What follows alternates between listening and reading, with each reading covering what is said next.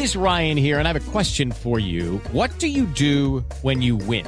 Like, are you a fist pumper? A woohooer, a hand clapper, a high fiver. I kind of like the high five, but if you want to hone in on those winning moves, check out Chumba Casino. At ChumbaCasino.com, choose from hundreds of social casino style games for your chance to redeem serious cash prizes. There are new game releases weekly, plus free daily bonuses. So don't wait. Start having the most fun ever at ChumbaCasino.com. No purchase necessary. BGW. Void were prohibited by law. See terms and conditions. 18 plus.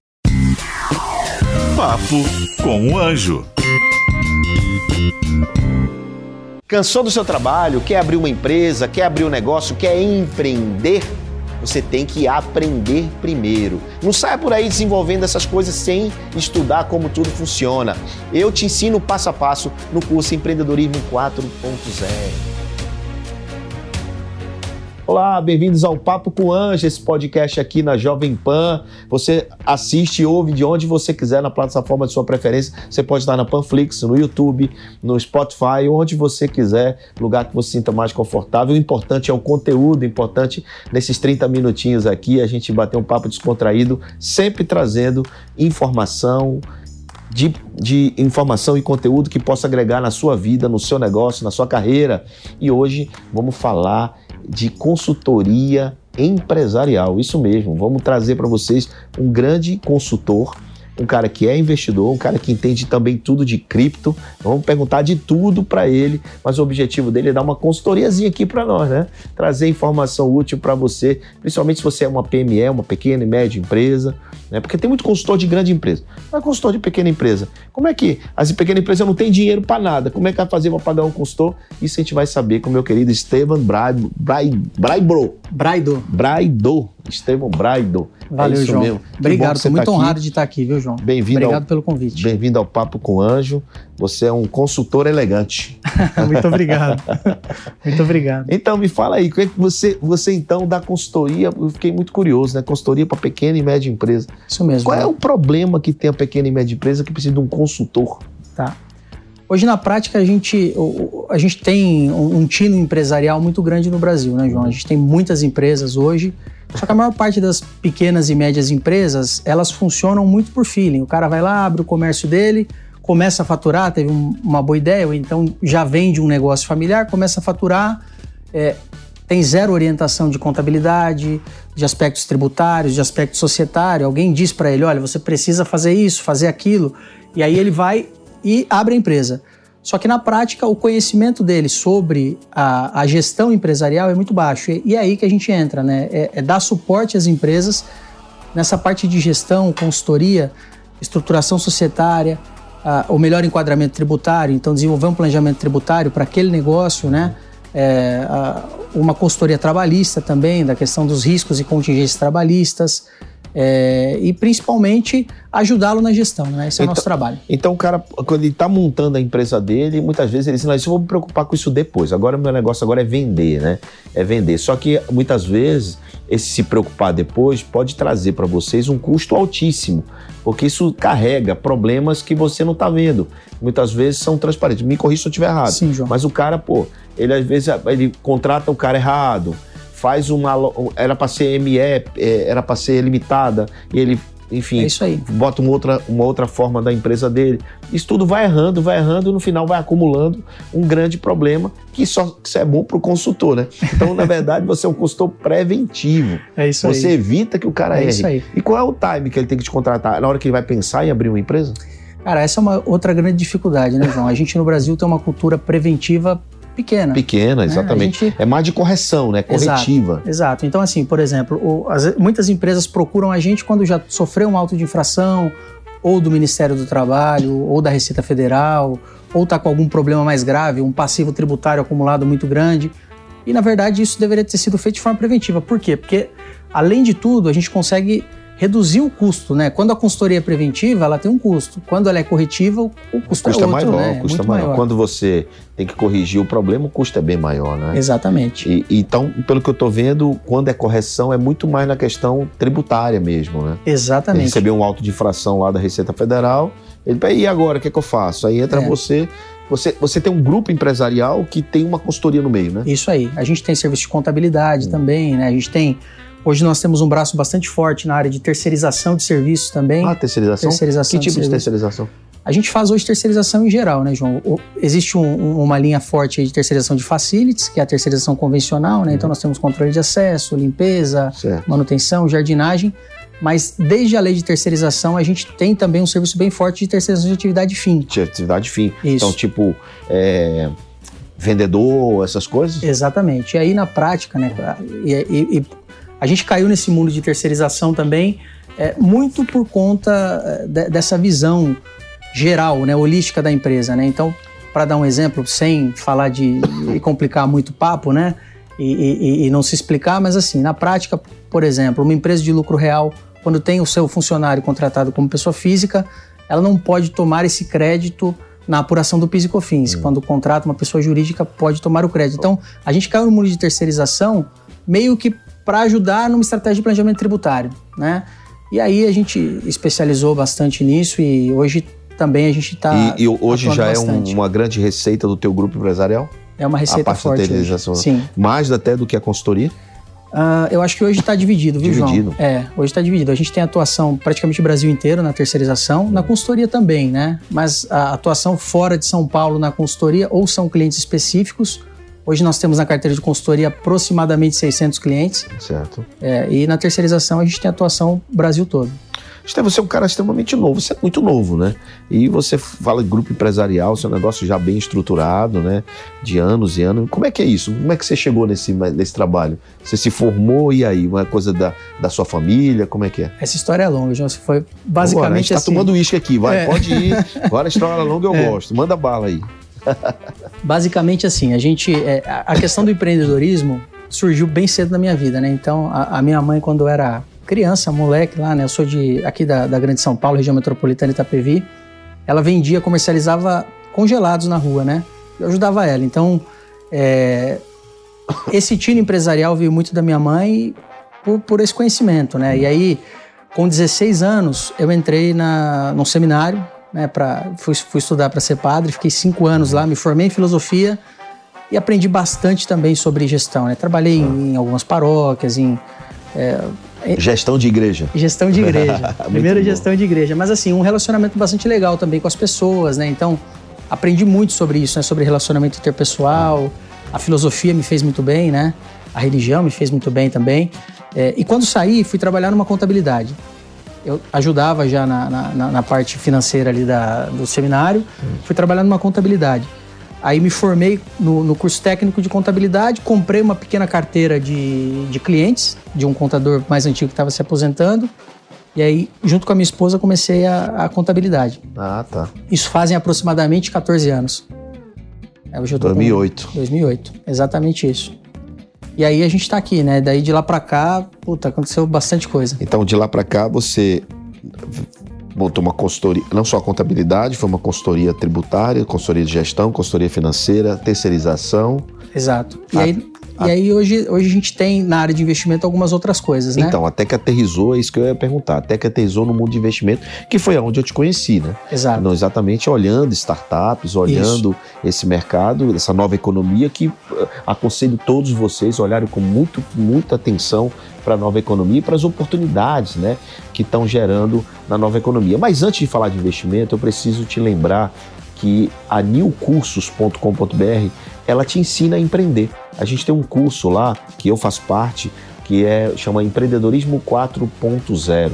Então anota aí newcursos.com.br, bota o cupom JovemPan25 e tem 25% de desconto desse curso, curso bem baratinho, mas ele te ensina a se transformar num empresário como ele e te dá bastante dicas também é, de como organizar empresarialmente o seu negócio, porque não basta ter uma ideia, tem que tirar a ideia da cabeça, botar no papel, do papel fazer um protótipo, do protótipo uma validação e aí vai até você montar o seu CNPJ e se estruturar, não é? E até contratar a empresa aqui do Estevam. Mas Estevam, voltando àquilo que eu estava te falando, a gente está falando agora de investimento. Tá. Então, como foi esse esse teu pouso nesse mundo de investimento? Começou a sobrar muito dinheiro no teu grupo empresarial? Vocês agora vão investir? Foi assim? Na verdade, assim, João, é, eu, eu até estava conversando com, com, com um amigo meu que faz a gestão da nossa carteira no banco, né? E, ele tava falando, pô, você é um cara que gosta bastante de investir em capital de risco, né? E, e de fato, hoje eu tenho que me controlar, né? Porque eu,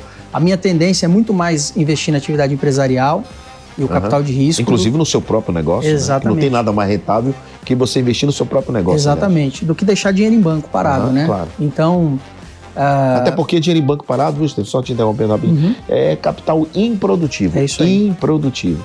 Quando você investe num, num ne- negócio, em startup, isso é capital produtivo, está gerando renda, trabalho e um monte de coisa. Quando você dá dinheiro lá, pro, a, a- investe no banco, está certo, você tem um juro lá, está garantido, mas esse dinheiro está sendo emprestado para o banco. Então o banco, ele não tem, não está produzindo, não está investindo em aluguel, em telefone, mesa, cadeira, nada. Exatamente. E a gente começou, eu comecei a investir em empresas na prática, não startups, empresas de, de- da economia tradicional, convencional. Ah, em que modelo? Chegando em empresas que eu entendia que tinham um potencial grande, mas que pela falta de gestão estavam ali com o fluxo de caixa estrangulado, ah, se financiando em imposto, né? O que, o que na prática muitas empresas fazem é uma realidade muito grande do Brasil, mas é uma estratégia muito perigosa, né? Alguns conscientes, outros inconscientes. É, exatamente. Alguns conscientemente, ou seja, deixa de pagar o imposto e pega o dinheiro e joga no capital de giro, achando que vai vender muito mais para pagar o imposto depois, né? E é um dinheiro caro, né, João? É, o dinheiro do imposto é um dinheiro muito caro, né? De cabeça a gente tem 20% de multa, mais juros, né? Que com a Selic nessa realidade nossa aí dá 12% ao ano, né? Agora 13%, né? Putz. Então a gente está falando de 33% ao ano de juros, né? É um dinheiro caro. É, e aí eu comecei a investir nessas empresas com- esperando ali um retorno mais rápido, né? Na prática é, coloco um dinheiro no, no- no- no fluxo de caixa da empresa, fico com um pedacinho do equity dela, mas para receber dividendo, né? E aí foi quando eu conheci o mundo de startup, né? Nova Certo. economia, tive contato com, com, com literatura, com, comecei a acompanhar bastante você também na- nas redes sociais, né? Agradeço. E, e- e me inspiro bastante em você, acho que isso é importante de dizer também. É, E, pô, entendi que, na verdade, o equity tem muito valor, né? Esse mundo da, da, da- da nova economia é, é um mundo que está aí hoje em, em expansão e, e a gente pode potencializar o investimento muito, né? É, as empresas tradicionais, elas têm, isso para mim é claro, né? Ali um, um limite de valorização. Nós temos, por exemplo, um serviço de valuation de empresa e isso é muito doido, né? Eu até, até brincava semana passada com um cliente, ele tem uma indústria com muito ativo, ah, máquinas, prédio, e aí Não fez, vale tanto como uma startup de cinco pessoas. fez um valuation, deu 35 milhões. E aí uma startup que está começando com cinco pessoas, tem produto, vale, vale mais que ele, né? Caramba, é muito, é muito louco isso, né? E O empresário tradicional ele fica incomodado. Como é que ele que ele vale menos do que um. E ele tem muitas vezes investimento até em infraestrutura, né? Exato. O cara investiu muito em capex e tal. E aí, de repente, um negócio que é só uma camada de serviço digital vale muito mais do Exatamente. que ah, o negócio dele. Mas com essa, com essa visão de equity que você está tendo e você acabou de me falar, eh, quantos negócios você pegou equity, assim, negócios tradicionais que você entrou, mais ou menos? Ah, É, é assim, eu não sei o número exato, mas foi assim, fácil, mais de 30, João, nessa trajetória, né? Mais então, de 30. mas aí, alguns desses negócios você passou para frente, Cê- o, o dono recomprou depois. A ideia é sempre essa, né? Então, é, é entrar para reestruturar, pegar ali o- os dividendos e depois vender a participação também, né? Sempre Tá. essa, até para não ficar com uma estrutura Mas talvez muito só inchada. por curiosidade, a pergunta é para saber se quando você vendeu, é, o que você se remunerou foi o, o dividendos ou você vendeu com equity maior depois? Ou Sim. seja, a valuation aumentou Sim, dessas empresas Sim, com o teu aumentou, trabalho? aumentou o valuation e aí a gente teve ganho de capital na venda da, da participação, né? Certo. Essa é a estratégia. E aí, só para lembrar, quando você tem ganho de capital, paga imposto de renda no ganho de capital. Exatamente. Já que a gente está falando aqui de planejamento tributário, a gente tem que lembrar dessas coisas. né? Tem, tem. Essas coisas a gente não gosta de lembrar muito, não, né?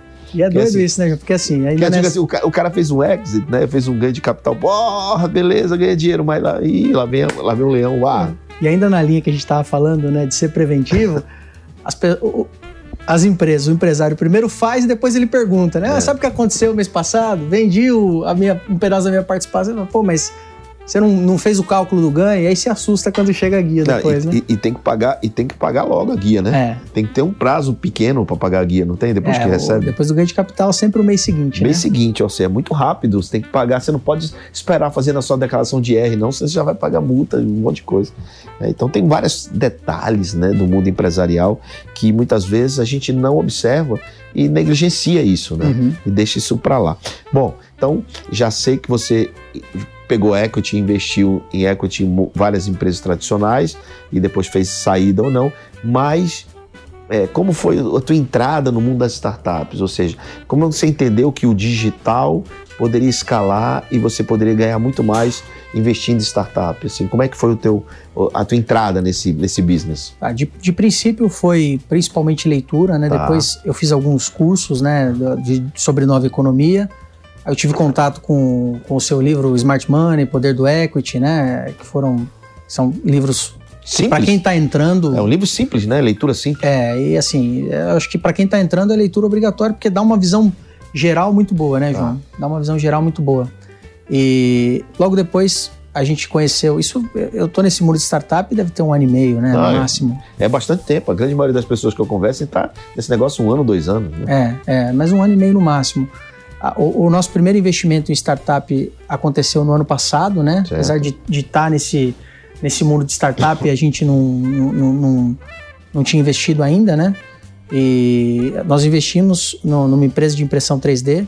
Impressão 3D? É, Como é que é essa impressão 3D? O cara é um, é um, é um software como serviço? Tipo assim, eu Isso. encomendo, a, eu quero uma impressão 3D de uma casa. Não, Ele- na, na prática é um serviço de assinatura, João. Então, assim, ah, imagina uma plataforma tipo Netflix e a gente tem ali um, um- um serviço de, de assinatura onde a gente disponibiliza arquivos STL, né? Que é a extensão do arquivo Ah, de impressão então o- 3D. ele paga para baixar arquivos de impressão 3D. Exatamente. Ah, então eu quero, quero fazer esse copo. Ele tem um arquivo STL, o nome? STL. Então eu entro lá na plataforma e eu baixo o STL desse copo para poder imprimir na minha impressora de casa. Exatamente. Ah, eu achei que fosse.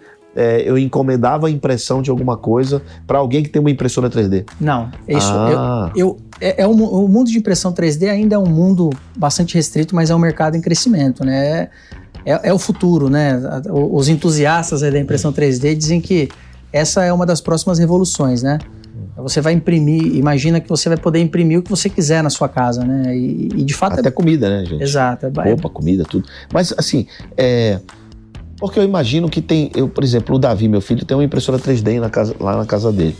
né? E eu fiquei pensando, não, então o Davi pluga a impressora 3D. Na, na hora que você falou da plataforma, eu pensei nisso, né? Antes da Netflix. Uhum. E você pluga a impressora 3D na plataforma e quem quiser imprimir alguma coisa, manda pro Davi a- o, o arquivo. Na casa dele, o Davi imprime e ganha dinheiro com isso. Sim, mas é, na, na prática é assim. Existe essa plataforma? Ah, não existe, não existe. Olha, tô ainda. dando ideia pra vocês, hein? Olha, vocês estão assistindo, ouvindo aqui, vai montar a plataforma de aproximar quem tem impressora e quem precisa imprimir. Mas no teu caso, não. Você, você é um serviço totalmente digital, não tem nenhum trabalho manual, onde você é, sobe arquivos para usar nas impressoras. Exatamente. Então, e é- onde você consegue esses arquivos? Aí a empresa faz isso tudo dentro de casa, né? Tem designers contratados. Ah, ela mesmo cria Exatamente. e ela. Como é o nome dela? STL Flix. ST de Tatu L Flix. STL é o. É, a- é, o- é o. É, como é o nome do negócio? É, o- a extensão. a extensão dos arquivos que usa nas impressoras. Eu não sabia disso. É. Eu não tinha esse conhecimento. Agora eu tô tendo, tá vendo? Estevão tá nos dando aula aqui sobre várias coisas, inclusive impressão 3D. Então aí é, eu entro lá no STL Flix e pum, e baixo lá uma impressão desse copo aqui. Exato. Aí eu pego e coloco no meu computador e manda para impressora. Isso aí. Junto. Existem outros, outros serviços hoje que são feitos nas redes sociais, né? De instrução, porque não é fácil imprimir, né? O cara compra a impressora e aí fala, pô, vou começar a imprimir tudo. Mas não é bem assim que funciona, Tem um né? fio certo, né? Exatamente. Tem a posição, tem. é, não, não é tão simples. E aí tem essa parte também de educação atrelado na plataforma. ah, não né? vem junto com o arquivo, não. É, tem um e-bookzinho falando Ah. sobre o, o- o arquivo que vai ser impresso. E aí é, a, a empresa STL, de, de forma aleatória aí, grava, grava lives e vai ensinando como mexer, vai trabalhando essa parte educacional da impressão 3D também. Legal, né? quero ver isso lá na Bossa Nova, hein, velho? Você não deixa a gente de fora É. dessa, não, que eu quero conhecer esse negócio. Quem sabe a gente um dia traz os caras da STL aqui pra falar. Então você é Exatamente. investidor lá, você Sou não é, não é founder. Não, não sou. Você sou não, investidor. você não opera o o negócio, você só faz investir. Exatamente. E claro, você entrou com valuation X e você quer que o negócio cresça. Valuation aumente muito mais. Exatamente. Eu entrei no ano passado, né? Então tava, tava ainda em, fra- em fase pré-seed Tá. total, né? Tava ainda em fase de desenho, preparação. Antes de presidir, antes do anjo até. né? Exatamente, é. Nós entramos. é, em março começou a operação. A, Ah, março agora, em março 2022. agora. A estimativa agora do é, é fechar julho com 600 usuários já. Opa. É, dolariza, é dolarizado, 600 né? usuário pagante mês. Mês. É dolarizado E tem cliente, esse usuário do mundo todo? do mundo todo. Eu- mas usuário em mais de 30 países já. Se eu, se eu entro no Google agora, no, eu, é baixar STL, não encontro várias, não? Você, Gratuito. você tem alguns portais de STL gratuitos, só que a qualidade aí é, é complicada. E você também tem muita pirataria nesse meio, Sei. né? Porque o STL, por ser um produto de um designer, ele tem propriedade intelectual, né? Então você pode ser pego com isso. Exatamente, Ah, exatamente. Você vai fazer um STL do Darth Vader, do boneco do Darth Vader. Então isso Exatamente. tem a propriedade dos- é, disso, né? Exatamente. Então você, se você, quando você compra o STL, você está comprando direito, também o direito sobre ele. É isso aí. Então o STL é único. É o único. E aí tem dois tipos de assinatura, né? A assinatura pessoal, que eu imprimo pra mim, ou eu posso fazer a assinatura comercial pra imprimir e vender, que são aquelas barraquinhas que você vê aí nas feiras, né? Eu vou te dar um gancho, hein? Vou- acabei de ter uma ideia. Olha lá, teve uma ideia, meu amigo. Que é o seguinte: esse STL, ele pode ser um NFT, não pode? Pode, pode ser uma NFT. E Você pode vender isso, né? Sim, Por sim. exemplo, se eu comprei o STL, eu quero alugar STL na, na- como é o nome da plataforma de, de NFTs? Ah, putz, esqueci o nome da plataforma. Enfim, você pode botar numa Uhum. plataforma de vender NFT. Sim, com certeza. Essa, essa é uma outra possibilidade de monetização, né? Ah, muito bem. Pode, hoje, hoje 100% do conteúdo é próprio, mas futuramente pode, como a Netflix, ter conteúdo de terceiros lá dentro também, né? Para você ter uma base ainda maior, né? De, Quantos, de arquivos. é, quantos arquivos você tem lá para vender? Pra- Então, hoje, atualmente, é, a, a média é são seis ou sete arquivos por semana, né? Então, Mas eu- se eu assinar, eu tenho direito por a baixar. designer. Se eu assinar, eu tenho direito a baixar todos? Esse é um diferencial do, Hum. do, do produto, né? Hoje você tem outras ferramentas, tem duas diferenças básicas. Né? Hoje gente- existem outras ferramentas também de assinatura de STL, só que elas são 100% nichadas, então são sobre um- tema específico. Ah. Então, por exemplo, miniatura em resina. Você tem é, serviço de assinatura para imprimir miniatura em resina. A, a proposta da STL é ser um- uma empresa de assinatura, mas que tem tudo lá. Tem, tem decoração, tem resina, tem articulado. Mas se ele é único, se eu pago por mês, eu, eu ganho vários arquivos. E essa, é- e essa é a segunda diferença. Os serviços de assinatura convencionais, quando você assina, você tem direito ao produto X. do mês Ah. e o que vem depois. É. A STL não, você é como a Netflix, você tem acesso a tudo Ah, que está então, lá para trás. então o mesmo arquivo pode ser para 100 pessoas. Sim, Ah, tá. Então ele não, tem o, ele não passa a ter o direito. Ele tem o direito de uso de impressão. exatamente. Ele não tem o direito da posse. Isso, Ah, exatamente. agora eu entendi. Olha aí, sacada sensacional. Parabéns para vocês ter, ter investido nesse projeto. Obrigado, João. Né? E eu quero olhar ele aí. Sim, Bom, sim. então- Já estamos falando com a bossa lá. Ó, eu, eu já- eu nem sabia, tá vendo? Já tô me interessando aqui. Agora, eu soube também que você está investindo em criptos. Em cripto. Né? Como é que é o mundo cripto? As, as, estamos aí no inverno, Hoje né? As, doido, né? as bichas estão baixando todas, né? Perdendo- é hora de hoje ter- está, tá gravando aqui, tá uma loucura, né? Tá, tá. Hoje é a, a hora de, de ter sangue frio, né? O mundo de cripto é, é o mundo assim do, do investidor de sangue frio mesmo, né? Porque a volatilidade É enorme, né? Ao mesmo tempo que você se alegra, né? Lembra no passado, a gente, a gente comprou no começo do ano passado, bem na pandemia, pegamos uma baixa do Bitcoin e compramos a 25. Daqui a pouco ele já estava em 50 de novo. É. Agora a gente está vendo esse momento outra vez. Eu né? gosto muito de comprar na baixa, não vou mentir. Eu adoro comprar. Toda vez que baixa, eu me dá uma coceira para comprar Bitcoin, BNB. É, até dá uma vontade danada. Mas assim, eles estão baixando mais e mais e mais, É. né? E, e existem uma série aí de questões, né, João? Eu, por exemplo, quando me perguntam, né? Esse é um assunto que eu gosto bastante de falar também. Tenho bastante amigos hoje que investem em cripto, né? E isso é, é doido, né? Porque se a gente for pensar há dois anos atrás, eram poucas pessoas que não era tão, tão popular. ah, não tinha se democratizado tanto ainda o investimento em cripto, né? Hoje tem muita gente fazendo e fazendo por conta, se estrepando por conta também, né? Às vezes quando falta uma orientação, conhecimento, né? Aquela E você orienta os caras a investir? eu, assim, oriento, tá investindo não, de- próprio, não né? de forma profissional, né? certo. Amigos a gente conversa, troca Sim, experiência claro, ali, né? É, tal, mas- e a mas- gente só investe o nosso dinheiro, né? Então não tem Tá, recurso de entendi. terceiro. Ah, mas sim, a gente conversa, né? E, e cara, assim, o, que- o, o- o que eu sinto, na verdade, é que esse é um momento único, né? No mundo de cripto. Ainda, a- a- desde o início do, do Bitcoin, o Bitcoin ainda não tinha passado por um momento de crise mundial, guerra, pandemia. Então, qualquer previsão que a gente queira fazer sobre isso é, é previsão, né? Ah, eu vejo que quando tem uma, uma alta taxa de juros, né, por conta de inflação, Selic alta, etc., ah, os caras voltam a investir na renda fixa. Aí saca o seu dinheiro lá da, da, da cripto, da renda variável e joga para renda fixa. Isso, isso é, uma- é um, é um movimento natural, É. né? Ah, para ter uma ideia, né, João? De proteção. Exato, é. Para ter uma ideia, eu, eu tava. ó, Faz duas, fazem duas semanas, vendo o título público, tinha título público inflação mais 6%, IPCA mais 6%. Quer dizer, a gente está falando de uma inflação hoje aí de 7% com mais 6%, na renda fixa, no- no- numa renda de, de, de segurança, a, a taxa que a gente usa de referência é livre de risco, né? Então, isso complica realmente. Quem, É. quem capta investimento hoje está tendo que, que ter bons argumentos, né? É. E a gente está vendo isso também no mundo de startup refletido, né? Cara, de verdade não. É, a gente não, eu não vi diminuir volume de investimento em startup, não vi. É, a Bossa a gente continua investindo absurdamente, Sim. mesma quantidade que a gente investia, porque os fundamentos são outros, não compete o dinheiro, não compete o bolso. O, o fundamento de startup, o cara que investe em startup, Estevam, ele, ele separa 5% do seu patrimônio líquido, até 10% e investe em startup. Sim. Ele não vai mudar, ele não vai pegar agora e botar mais 5 para renda fixa. Ele já está lá na renda fixa, entendeu? É estratégia Então, de diversificação É uma mesmo, estratégia de né? diversificação. Então o cara aloca. Então, se você ter ideia, no primeiro trimestre do ano, foi bateu o recorde de captação de investimento em startup nos últimos dois anos. né? E a gente tem o mês de, de maio, mês de maio também foi muito bom, mês de abril também. Então, assim, é, eu, eu de verdade não acho que exista essa transferência Não no caso de refletiu. startup. Porque startups são negócios digitais e geralmente são negócios de resiliência. Sim. Então eles resolvem problema. Então a gente está falando de aplicações como essa do STL Flix, que resolve problema de quem precisa Sim. imprimir. Então, cara, não vai mudar. Isso não vai mudar, isso é resiliente. né? Então eu vejo que as startups, elas não. Na pandemia, as startups cresceram.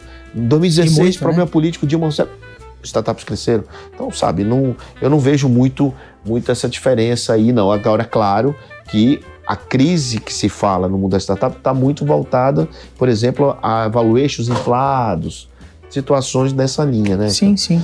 Então, você. Mas você está fazendo. está investindo em fundos de cripto ou, ou só investimento direto seu? Só investimentos diretos, João. Então você está comprando. Exatamente. Tá bom. Comprando, start, comprando cripto, investindo em startup, consultoria tributária, planejamento tributário empresarial. O homem é multifacetado aqui. Olha, Estevam, ninguém vem aqui no Papo com Anjo se não deixar uma dica, um recado para quem está nos ouvindo e assistindo aí. Então, por favor, né? Me faça. Legal, João. Deixa uma dica importante aí. Bacana. Ah, eu, eu acredito assim, né? Como, como eu disse há, há pouco, né? A filosofia me fez muito bem e eu sou muito próximo aí à, à filosofia estoica, né? E, e um dos pensadores da filosofia estoica, Sêneca, diz que a vida não é curta. A gente tem o costume de dizer que a vida é curta.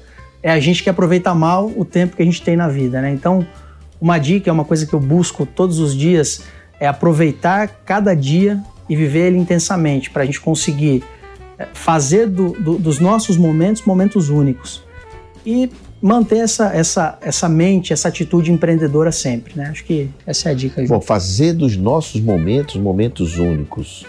Ahn, dá um exemplo aí pra gente tentar tangibilizar o que você está dizendo. Sim, Por exemplo, esse momento aqui a gente está único. é único. Tá. Então, quando, você quer dizer assim, quando você está fazendo algo, você faz de corpo presente, Exato. corpo e alma presente, fazendo aquilo com qualidade. Exato. Você Hoje, não está fazendo uma coisa aqui com a cabeça em outro lugar. isso. Hoje a gente tem um problema muito sério, né, João, de piloto automático, né? Certo. A gente não, não se percebe, a gente tem muito estímulo. Ah, O WhatsApp, por exemplo, né? Nós estamos conversando aqui, o WhatsApp tocando, falando, e você nunca está presente naquele momento. E aí chega o fim do dia você fala, pô, o dia passou e eu nem vi. Passou no piloto Eu automático, queria né? dizer isso da minha vida. eu, digo, quando eu sa- saí do escritório hoje, eu disse assim, vou fazer por terceiro tempo. A galera se abre, né? Por terceiro tempo.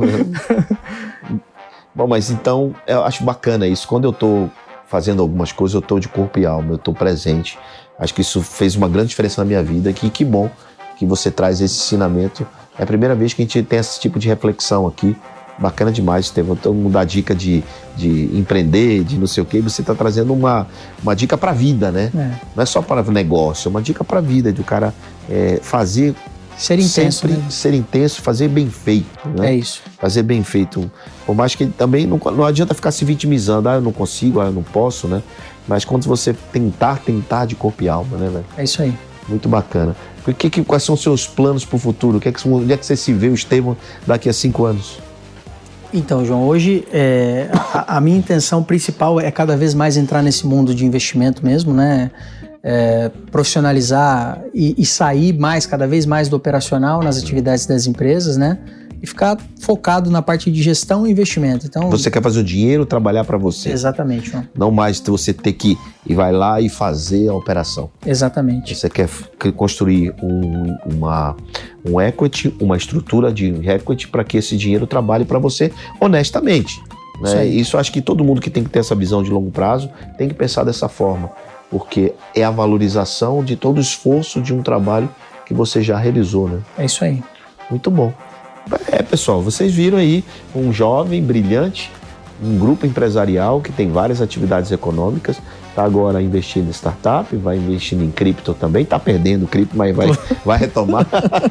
Cripto Mas- e bolsa, né, João? cripto e bolsa. Eu esqueci a bolsa, nem falei disso, pula.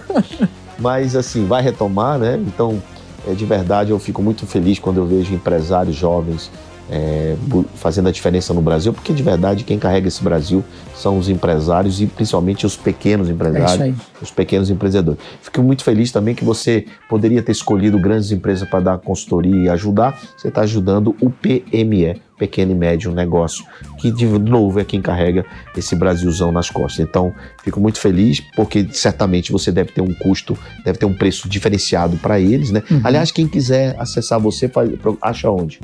Pode achar na internet, né? É www.vieiraesouza.com.br. Vieira e Souza é nome de consultoria de é advogado, de É. advogado. Né? Vieira e Souza. Vieira e Souza com Z, Com Z, Souza com. Souza.com.br, você olha, lá o serviço do Estevam e da, da tu- turma toda É dele lá para te ajudar a planejar melhor, se preparar, se antecipar aos seus negócios. Deixa o Pix, porque eu fiz propaganda, publicidade aqui para mim jabá, e para né? Jovem Pan, né? É isso aí. É isso aí, pessoal. Então, muito bacana, Estevam. Obrigado. João, valeu pelo convite, Valeu, viu? bom demais Obrigado. ter você aqui. E eh, você já sabe, segunda-feira que vem, mais um episódio aqui na Jovem Pan para você do Papo com o Anjo. Valeu! Eu recebo muitas perguntas. João, como abro minha empresa? João, como tiro minha ideia da cabeça, boto no papel? Como tiro minha ideia do papel e coloco na prática? Essas e muitas outras respostas eu te dou, te ofereço no curso Empreendedorismo 4.0, esse curso incrível, quatro módulos e muita informação útil para você aplicar no seu negócio. Clica aqui, você vai ter acesso agora a esse conteúdo incrível e inédito. Papo com o Anjo.